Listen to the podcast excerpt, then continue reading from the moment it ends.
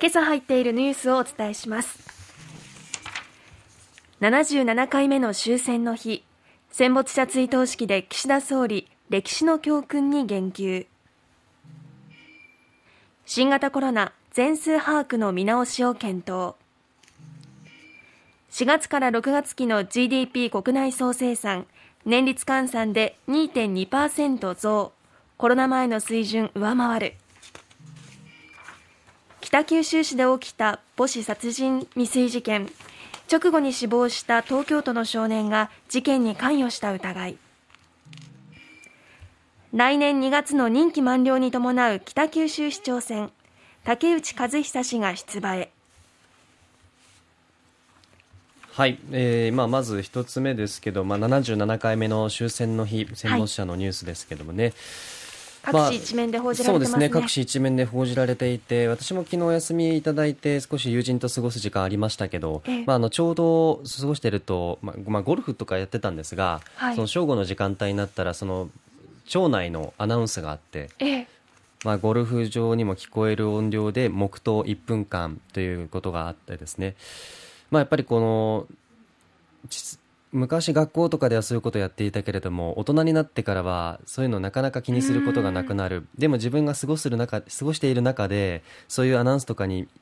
気持ちがこう動くかどうかっていうのがすごく一人一人の今後の捉え方では大事だなと今か自分を戒める気持ちにもなりながらですね、はい、そういうのも聞いたんですが、まあ、あの毎日新聞の一面に出ていて、まあ、必ず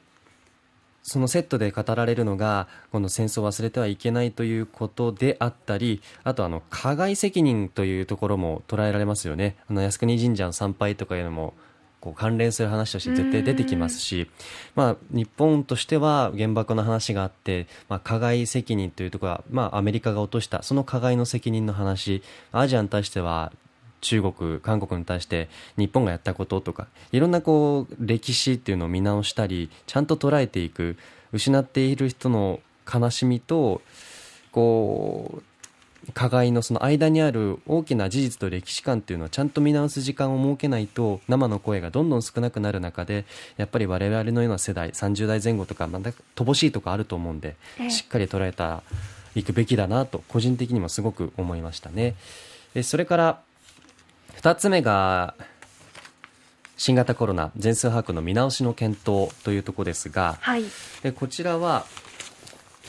読売新聞に出ていましたね、はい、岸田首相が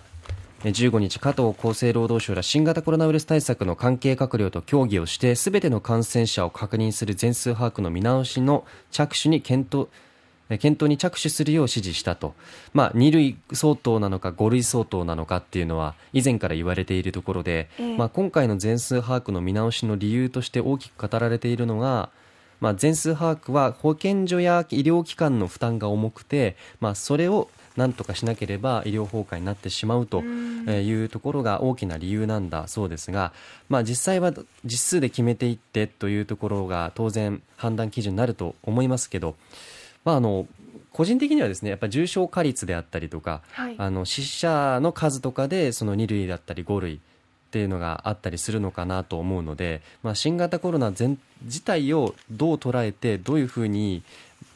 のこの判断をしていくのかそのウイルスの危険性自体がどういうものなのかっていうのがまたこのタイミングで改めて国民も理解できるような形で、まあ、数の見直しの説明の見直しも我々も進められるべきなのじゃないかなと思いますね。まあ、今みたいに、うん国が指針を出さないっていうわけではなく、えーうん、しっかりとこういった時はこういうふうに対処していきましょうっていうのは、うん、まあ、医療現場もそうですし、経済的に見ても指揮を取っていってもらいたいなというのはありますよね。うん、そうですよね、まあ、あの速報でパンと出たりするとやっぱりドキッとするものだったり全数把握っていうのは私たちも伝える中でどれぐらい意味があるのかっていうのは、まあ、こういう一つ一つの動きからまた逐一ね説明をしていくべきなんだろうなというふうに感じます。はい、でそれから3つ目のまあ、GDP の話、まあ、詳しく語れるタイプの人間ではありませんので、正直言って。ここは、あの、後ほど飯田さんにお任せするところもありますが、えー、けれども。2022年4月から6月期の国内総生産 GDP は物価変動を除いた実質で前期と比べると0.5%増、うん、年率換算で2.2%増となったということで増えているっていうことそうですね、ね、コロナ前の水準やっと、まあ、戻ってきた。いろんな数字と生活が両方戻ってきているんだなっていうのは分かりますけど、まあ、ただ、うん、海外と比べると。そうですね。だからこれも結局2類5類の扱いとかそれを知ってみんなどういうふうな行動をするかっていうところに結局つながるんじゃないのかなと思っていて、まあ、すごく身近な話でいくとうちの母とかもなんかこう体調がいいとか悪いとか関係なく出るのを予想とかいう、うん、そういう感覚のところから消費だったり行動とかいうのもあると思いますしじゃあ海外どうなのって言ったら野球の試合見ててもマスクしてない人がほとんどとかいうところとかの生活の違いとかも絶対まあ回復のペースっていうところには現れるんじゃないのかなと思いますんで、まあ、国内国内っていうところと世界とのあり方っていうのは、はいこの違いは何なんだろうっていうのも。そうですね。なぜ世界に遅れを取っているのかというのは、うん、この後、ええ、専門家にも伺っていきますね、はい、伺っていきますので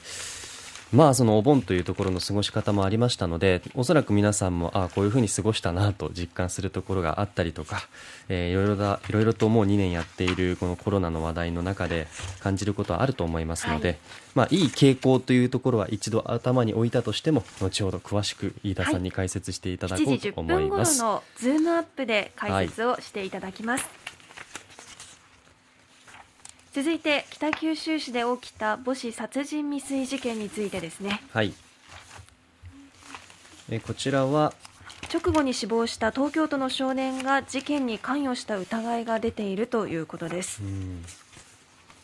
まあ、おととしおとといの北九州市小倉北区の民家でこの家に住む高校1年生の女子生徒と37歳の母親が刃物で刺されて重傷を負ったもので、えー、事件直後に現場近くの JR 南小倉駅付近で東京都に住む17歳の少年が列車にはねられて死亡しているこの少年の指紋が民家に残されていた指紋と一致していたことが捜査関係者への取材で分かったということです。えー、この他の事件現場からは死亡した少年の身分証明書やスマートフォンも見つかっていて、はい、えー、刺された女子生徒は直接会ったことはないが SNS でやり取りをこの少年としていたと捜査関係者によると話が出ています。